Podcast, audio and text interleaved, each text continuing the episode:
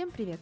Это подкаст «Угол зрения», в котором ученики школы «Учим, знаем» рассказывают об учебе, своих увлечениях, интересах, мечтах. Мы его ведущие, госпитальные педагоги Александра Глейс и Антон Поляруш.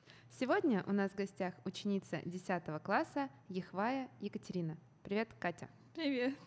Расскажи, пожалуйста, нам о себе. Откуда ты к нам приехала и есть ли какие-то интересные, неизвестные никому факты о твоем городе? Ну, на самом деле, да. Всем я говорю, что из Смоленска, чтобы не уточнять. Я из поселка городского типа Красный, и самый, наверное, интересный факт — это то, что он построен именно на поле сражения войны, во время войны с Наполеоном. Это часто изучается в нашей школе, и, в принципе, туристам это тоже рассказывается, те, кто приезжают. Ух ты, как здорово. А есть ли там что-то, ну, может быть, музей или какие-то памятники, монументы, которые посвящены этой войне? Да, присутствует памятник прямо при въезде в поселок и также музей, который довольно долгое время уже существует, посвященный и двум войнам и 12 года, и 41-45. Скажи, пожалуйста, а вот сам поселок он большой? На самом деле нет. Население всего 3600 примерно человек, и по размеру тоже он относительно небольшой. А почему он имеет такое название «Красный»? На самом деле и жители, и я с друзьями часто предполагаем, но самая такая популярная теория — это то, что Екатерина Великая, когда проезжала это место, сказала, что тут просто прекрасные девушки, и назвала «Красный». Очень интересно. Это правда очень интересно и очень похоже на Екатерину. Да. Скажи, пожалуйста, как долго ты учишься в нашей школе?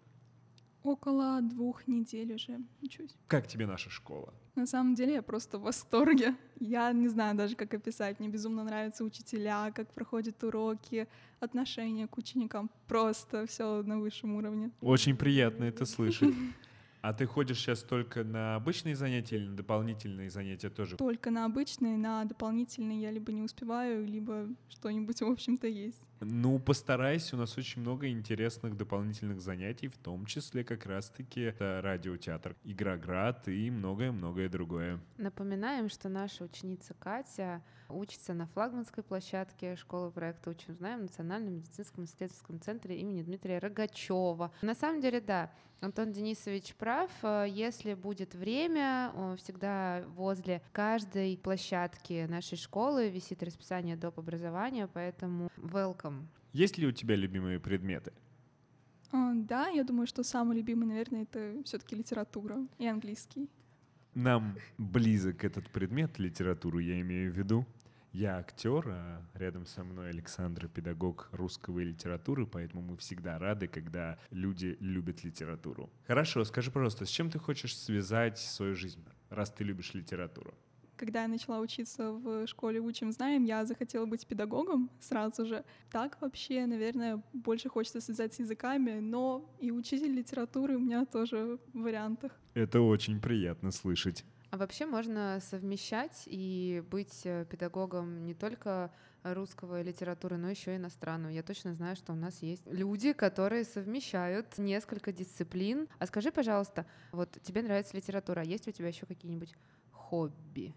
Ну, читаю разные книги, собираю свою маленькую библиотеку дома, учу языки азиатские и веду YouTube-канал о книгах. Это очень интересно. А ссылочку, ссылочку можно нам, пожалуйста? Мы обязательно прикрепим Конечно. это к этому эпизоду. Я бы сама посмотрела, если честно, потому что иногда хочется послушать рекомендации не только от взрослых людей, которые много-много лет уже читают, изучают эту тему, но и, конечно же, от детей. Да, будем ждать. Ты любишь книги, поэтому у меня такой вопрос. Есть ли у тебя любимый жанр? А, думаю, что это фэнтези, романтика и, ну, наверное, классика. Как хорошо. Такое. Русская тебя больше литература прельщает или иностранная? На самом деле русская иностранная, но мне очень интересно изучать э, именно подноготную русскую литературу. Прям обожаю это дело. Подноготную это что ты имеешь в виду? Э, что ну, есть... повлияло на писателя? Ну да, что-нибудь такое, из лич... личные факты из биографии. А можешь какой-нибудь конкретный пример привести?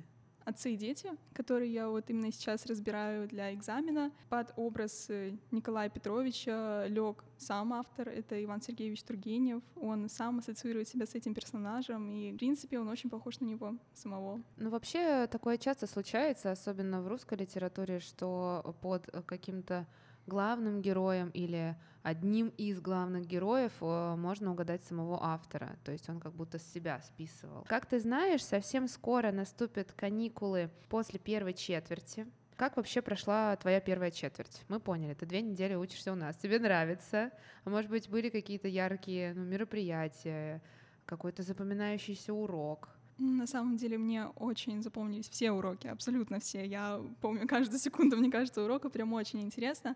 Но самый, наверное, для меня такой интересный стал эта история, потому что, в принципе, я не особо люблю изучать, но тут это было просто что-то очень интересно. Это будут твои первые каникулы в нашей школе, верно? Да. Как ты думаешь, как у нас здесь проходят каникулы?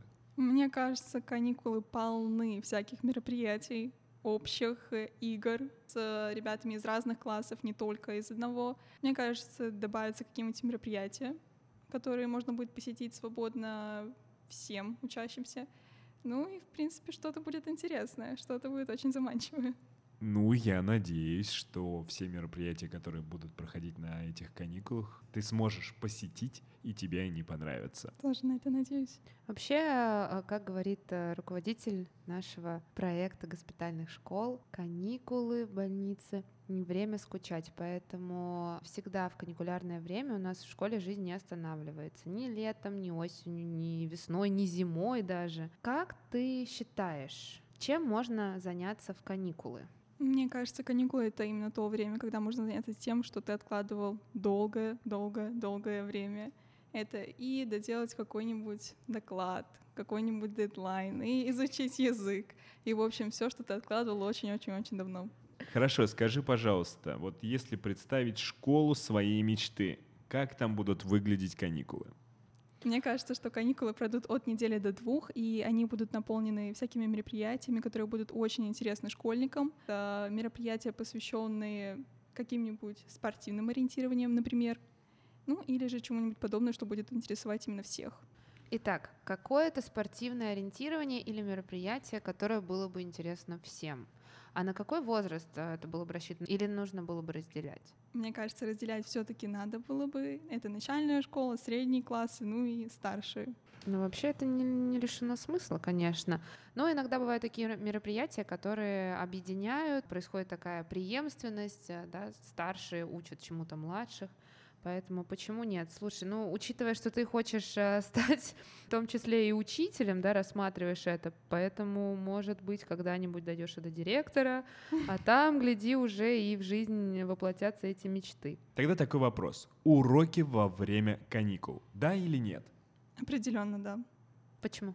Мне кажется, что предметы, к которым у тебя есть страсть, они не должны пропадать даже на время каникул, если учителя имеют такую возможность и желание провести урок у учеников, которые хотят посетить его еще раз даже на каникулах, то почему бы и нет? Ну, вообще-то это правильный настрой, мне нравится. Так по-учительски. Вот сразу чувствуется будущая коллега. Скажи, пожалуйста, ты запланировала, что ты будешь делать на каникулах? Мы поняли, что ты любишь читать, изучаешь иностранные языки, и это отличное время, чтобы доделать свои дела. Но, может быть, у тебя уже есть какое-то конкретное планирование, например, там во вторник я бы хотела в 12.30 сесть и делать корейский. А в среду у меня мастер-класс по лепке из глины. Ну, примерно так. Я бы хотела восстановить изучение корейского языка. Как я угадала-то? А что там слепка из глины? Слепка из глины пока не начинала. Вообще корейский — это так интересно. А ты можешь сказать что-нибудь на корейском? Да. Давай. 안녕하세요. 저는 가지입니다. 반갑습니다. 저는 15살이에요. 그리고 조지하고 러시아 사람이에요. Подожди, я не успел запустить Google переводчик. Подожди, я записывала. А, что, что означает, что ты сказала? Ну, такая базовая приветственная фраза, которую мы говорили в начале урока. Если у нас проходили какие-то групповые занятия с ребятами, которых мы еще не знаем, это «Здравствуйте, меня зовут Катя, мне 15 лет, я наполовину русская и наполовину грузинка». То есть это какая-то входная фраза была у нас всегда. Интересно. Можно такой вопрос? Если ты наполовину грузинка, готовите ли вы какие-то грузинские блюда, в том числе здесь, с мамой, и собираешь ли кто-нибудь такое вкусненькое готовить на каникулах? На самом деле, да, недавно бабушка меня научила делать хачапури дома, и я бы хотела попробовать приготовить какие-нибудь сладости, которые я недавно пробовала. Мы будем ждать рецепта. Не знаю, как Антон Денисович, я точно буду ждать. Я не особо умею готовить, но все же попробую. А, скажи, пожалуйста, вы хотели что-то спросить? Хотел, но вы меня перебили. Ну все, давайте. Давайте решим этот вопрос по-мужски. Камень, ножницы, бумага. Цуефа, цуефа. Yes! Победа! Вот так обычно и проходит наш подкаст.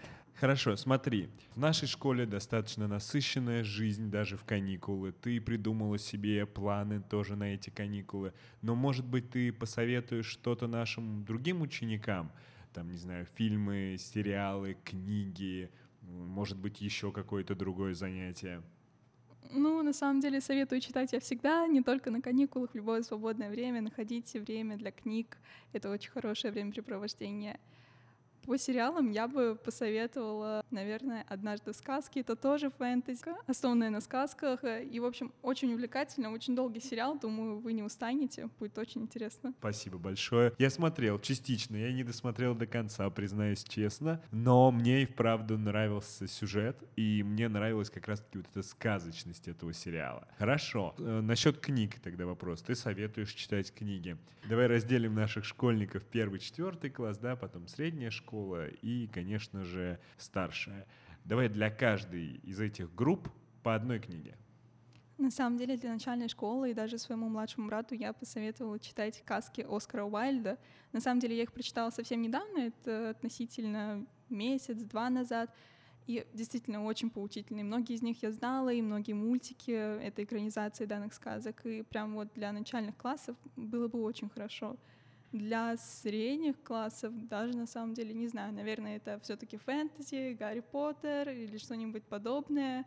Гриша Верс, например, серия зарубежная. Ну, в общем, что-то такое, не забивающее сильно голову и не требующее размышлений. А для старших классов определенно советую мою самую любимую книгу. Это «Тринадцатая сказка» Дианы Сеттерфилд.